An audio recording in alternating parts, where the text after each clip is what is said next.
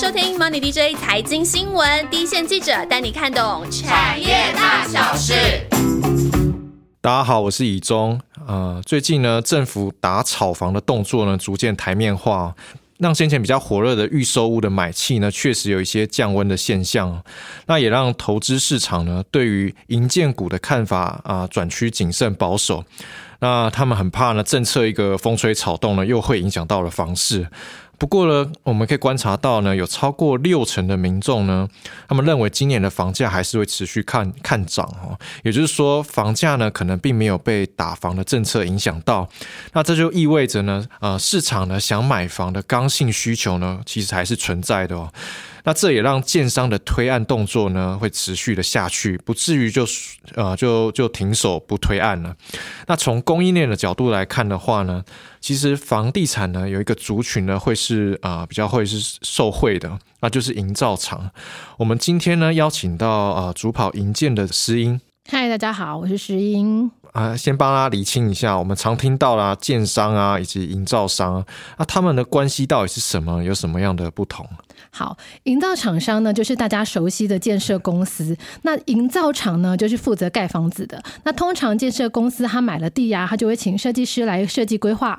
那真正要进入施工的时候，就会请营造厂来盖房子。OK，就比就比较像一个是出土地了，然后一个是代工帮他 帮他完成这样子。是的，是。那营造商呢，之前大家比较不会去关注啊，算是比较冷门的族群啊。他们的业绩表现也算是比较平稳。那现在呢，有些啊厂商的业绩呢，已经看到一些起色。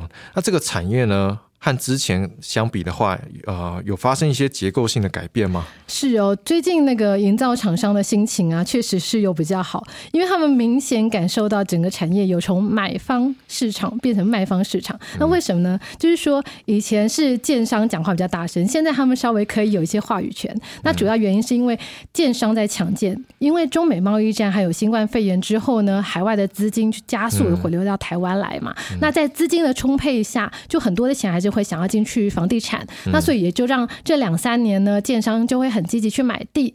那有一个数据给大家参考，就是说根据统计，建商盖房子前要申请的建造哦，这个建造面积在去年是创下十五年来的新高，也就是说未来两三年会是房屋的新建高峰期。也就是说这个。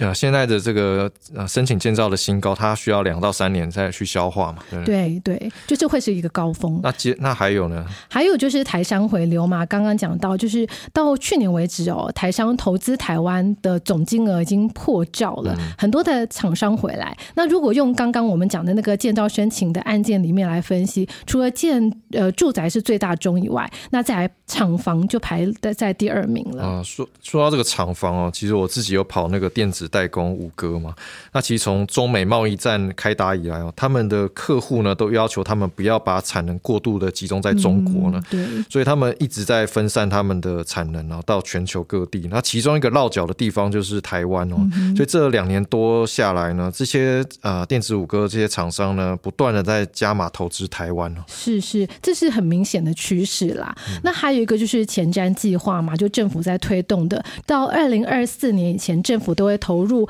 八千亿，就八年八千亿来推动基础建设。那这些就像是台铁、高铁的一些连接网络啊，还有都会区的捷运等等，这些有这些因素都是让营造厂订单满满的原因。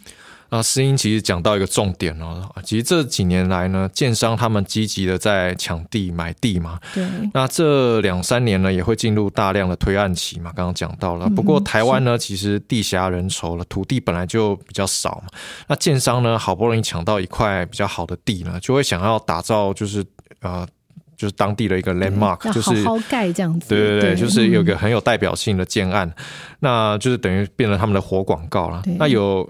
会有哪些比较有竞争力的营造商呢？可以比较吃到这样的一个市场大饼呢？对，讲到那个住宅的营造厂啊，大家就一定会想到的就是新路投控它旗下的大陆工程。那大家会想说，哎，为什么？因为消费者对于居住的安全会越来越重视，尤其是说台湾是地震带上嘛，所以大家就对房子就会更更注意它的安全跟品质。那大陆工程大家最熟悉就是它盖过高铁，那这么坚固的这个品牌印象呢，就会让它呃。呃，就是让他接单就会比较好。那比较值得关注的点是说，他们旗下就新路还有一个大陆建设，那他们的策略就是说，他们这几年就找国际级的建设的建筑师，然后来拉高他们产品的能见度。他就像刚刚以中讲的，就是他会在区域打造一个地标的建物。那所以他们的案子就是大陆工程盖的，所以这也也就有帮助于大陆工程他在住宅这一块来树立他的品牌。像很多小建商，他就会找大陆工程来盖房子啊，他就会增加他的产品的价值。所以我们常会看到一些建案的广告单上面，大陆工程的名字还比建商的名字还要来得大。对，所以大家就会消费者就会觉得哦，我买不起，或是我买不到大陆建设的自己推的案子，那我买大陆工程盖的房子应该也不错。这样子，等于是他们口碑已经做起来了。对，所以越来越多的建商会找大陆工程来盖住宅，那他们的住宅建案量确实也一直在增加当中。这个品牌其实为他们带来了一些机会。OK，那其实这几年中美贸易战刚刚有提到嘛，啊。这个其实也让台湾有一个机会，就是左右逢源哦，就是中国跟美国可能都需要台湾。那科技厂呢，就也纷纷加码投资台湾嘛。那新建的厂房或者是研发中心，那再加上台湾其实半导体产业的重镇嘛，啊，像是我们的护国神山台积电呢，它不断的提高，一直在提高他们资本支出，新建那个啊，算是先进制程的厂房了。那有没有？因为这个看起来就是未来的趋势嘛，然后这个厂房就先进制程相关的、半导体相关的就会一直在加嘛。那有没有一些营造商呢，是可以吃到这块商机的？有的，有的。其实大家在想象那个台积电回来的那个盖厂不断，应该是很大一块饼，对不对？确实是哦。台商回来回来是让营造厂商直变的一个很重要的原因。其实台湾有大大小小有将近两万家的营造厂，那以前都是价格竞争非常的激烈。那这次呢，回来很多。多科技厂，那你说除了台积电以外，还有很多它的卫星周边的的厂商也会回来。那营造厂也需要大大小小的营造厂嘛，他就会依照自己的规模、他们擅长的领域去争取一些订单。所以套一句营造业的高层讲的话是：现在大家都有饭吃，那就是不用价格去抢了。那只是说你想要吃到台积电的建厂订单，那就不容易，因为它一定要规模够大，然后经验够多才能拿得到。那这一块呢，主主要就是互助。营造还有上市的达兴工程，嗯，因为刚刚讲到说现在是卖方市场嘛，所以大家都有饭吃。不过你要吃到。呃，这这这一顿饭当中，你要吃到更好的一那 的那一部分的话，那就需要一些，就需要就需要他们一些竞争优势。那我们知道，呃，台积电呢，对于供应链都非常要求呢，啊，没有两把刷子，其实很难做到台积电的生意。那刚刚有提到达新工嘛，它有上市柜啊，这个他们为什么可以做到？其实我们要想象哦，一我们盖一间一般的住宅，大概它的它的建平就是几千平，就是我是说它的几楼层这样叠起来，大概。就是几千平的住宅的面积，可是台积电哦，它的面积大概光楼地板面积都要十万平哦，差那么多。对，然后它光一个预算就是盖一间房子大概就几亿，可是盖台积电要八九十亿，光这个建筑物好几倍。对，所以对他们来说，这个规模是非常非常的庞大。那为什么达新工它可以拿下来？主要是因为他有一些工程的经验，他是从外商科技厂方开始，然后慢慢累积经验，再打入台积电。那第二个就是他的管理工程。的管理的能力，其实我们如果有看过那个做工的人那部片，其实工地的这些工人，他们都是个体户，他或者说他属于隶属于某些工班，他绝对不是营造厂的人，所以你要怎么去管理这些工人，甚至用他的语言去跟他沟通，其实是非常需要经验的。那以台积电来讲哦，他如果一般来讲盖一个厂的时候，他一般时间大概就要三千个人在那个朝里，那都不是打新工的员工哦。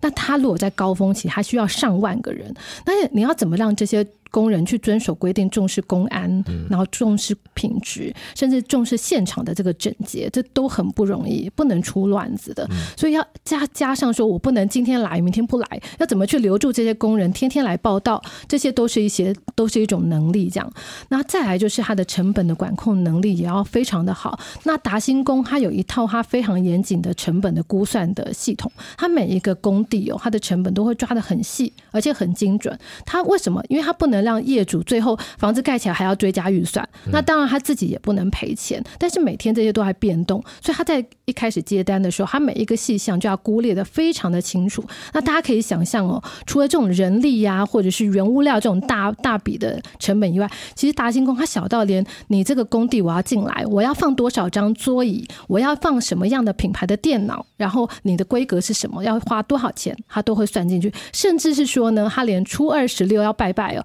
他都要把这个钱精算进去。这也就是你去观察达兴工它的毛利率，不管是景气怎么变化，它都会高于同业的原因。嗯嗯嗯。那讲到这边，我就想到我跑一些科技厂，他们他们其实有自己有盖厂需求嘛，他他们不是台积电，但是因为台积电现在盖厂需求非常的积极嘛，然后他们也呃就是盖了十层都不能抵赖，所以他们会寄出比那个一般行情要再高的工资去吸引，钱会比较好这样子。对，所以导致说其他也排挤掉其他一些厂商，他们盖厂的那个确实，所以这个就是也提到说，现在台湾就是。正在人口老化嘛，人本来就越来越难找了。那呃，加上台积电它要大举扩产了，所以呃。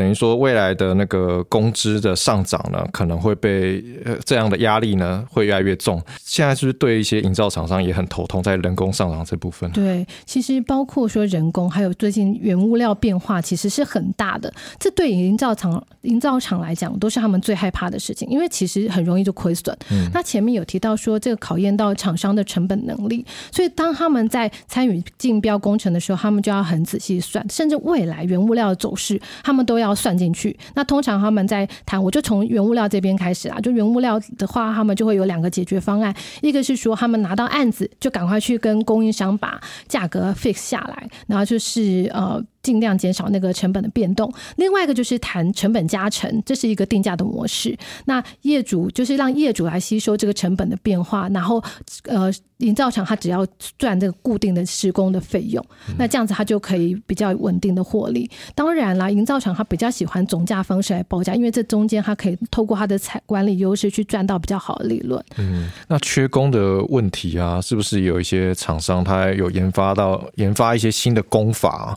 啊？啊，可以减少这样的一个人力。对，其实研发这个往比较新的减少人力这件事情，是营造厂已经意识到赶快必须要做的。那我觉得特别要提有一家厂商，它是蹲很久，它就是润泰集团的呃润红精密。那他们在二十二十几年前就已经开始在做预铸工法，它就是把呃钢筋啊、泥做啊，就是绑钢筋、泥做这些，在工厂里面用机器去施做，那比较少部分的人力来做，那他就在运。到工地去组装，有点像模组化那样，那就可以减少人力，也可以降低工期。再就是要让品质可以比较一致，施工的环境也比较整洁。那这部这部分呢，其实在这一波缺人的状况下已经看到了。像举例来讲，台积电它就有用一部分的预祝工法，就有请润红去做这样子。那这个部分大概会比平常贵两成。那但是呢，在缺工的趋势下，这里是不得不往这个方向去走的。OK，所以像润红这种默默耕耘技术的。厂商哦，之后就非常值得关注了。那又来到我们现在来到记者心里话的时间哦，我我们来听听看呢，诗音要跟我们分享什么样啊？观察银建产业的一些小诀窍呢？很多人都在问我说，他们在买房子的时候应该要选哪一个建商的品牌产品比较好？但是我真心觉得，哦营造厂它才是建物品质真正的幕后的推手，就是你买到一个好的营造团队的施工的品质，这才是关键。所以我会建议大家买房子的时候，不要只看建商，你也要看看它的营造厂，尤其是越小的建建商，你就越要认真的去研究它的营造团队、它的工程品口碑，还有它的品质。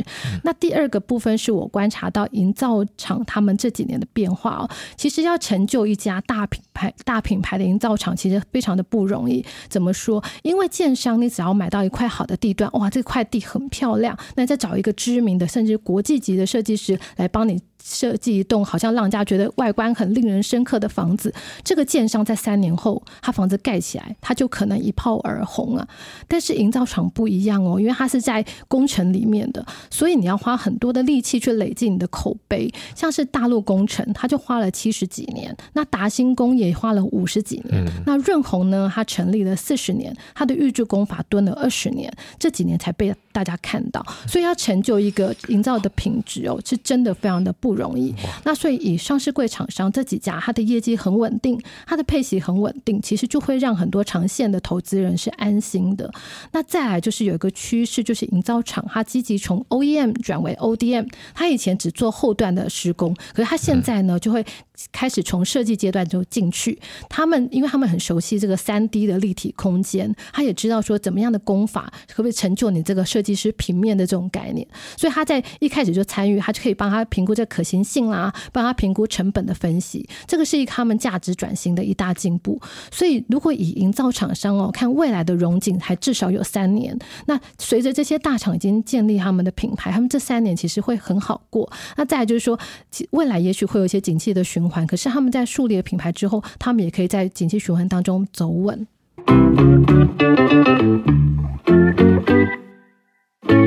呃，那个是石英帮我们分享的那个记者心里话。那呃，这集的内容呢，石英带大家了解到，在打房的氛围之下呢，不是银建股都可以不用看呢，反而不要忽视了。这当中呢，呃，营造商呢，他们稳稳吃两到三三年的行情呢，可能才正要展开哦。还有就是中美贸易大战的这样的一个大背景之下呢，投资盖厂的风潮呢，他们呃方兴未艾。啊，并且呢，所牵引到影响的还有就是人口以及工资结构发生值的呃转变哦。那在这个机会点上呢，这些抓住机会的营造商呢，就非常值得关注了。是，嗯。那我们现在开始回呃回复那个听众的留言时间呢。哎，我最喜欢这个阶段了。那有一位四五五，然后有一个钱的符号，然后七。这样呃的听众呢，他是呃，你有提到说希望可以多教一些像是本益比啊、本净比的用法啊，还有就是景气循环的指标如何观察，感觉可以提高不少胜率。然后也觉得我们的内容很有料，谢谢，对，谢谢，谢谢你的意见跟鼓励。然后我们其实呃前面几集呢，也会其实都有根据个别的产业呢。呃，有呃说明适合用的观察指标呢，譬如说我们啊之前讲到面板嘛，啊那一集就有提到说可以用 PB 对指标来观察嘛，那时候说零点五嘛是一个指标。那其实我们后续的节目呢也会有这样的安排，对，请继续收听，请大家继续期待。那另外一位听众叫 K K Catchson，应该是这样发音吧？Catchson 提到想了解。呃，二零零六，也就是东钢哦，它减资，它减资的一个看法。对，那我们主跑呃钢铁的记者，他们他就认为说，啊，东钢呢过去几年啊一个重大的资本支出其实已经都已经结束了，所以现在就是资金比较多嘛，所以适度的减资呢，其实有有助于提升那个 EPS 的表现那这个提供给你参考。那那另外呢，就是那个徐。徐哈鲁有提到说，好节目就是要让更多人知道。那谢谢你啊，再多多帮我们分享哦。谢谢。那呃，希望今天的节目呢，大家会喜欢。那欢迎呃，开启订订阅加分享。然后如果有想问的问题呢，或是有兴趣的题目，可以点底下的 YouTube 链接给我们，或是 FB 搜寻。理财路淘社，然后留言给我们。最近那个理理财路淘社的留言有比之前再多一些，然后希望，但是还是不够多，所以大家就是真的，如果有什么意见的话呢，真的非常欢迎大家留言给我们，让我们也会回复的，很快的回复，因为我们才知道我们现在做的那个内那，有没有就是有没有符合大家的期待。好，那我们下次见，拜拜，拜拜。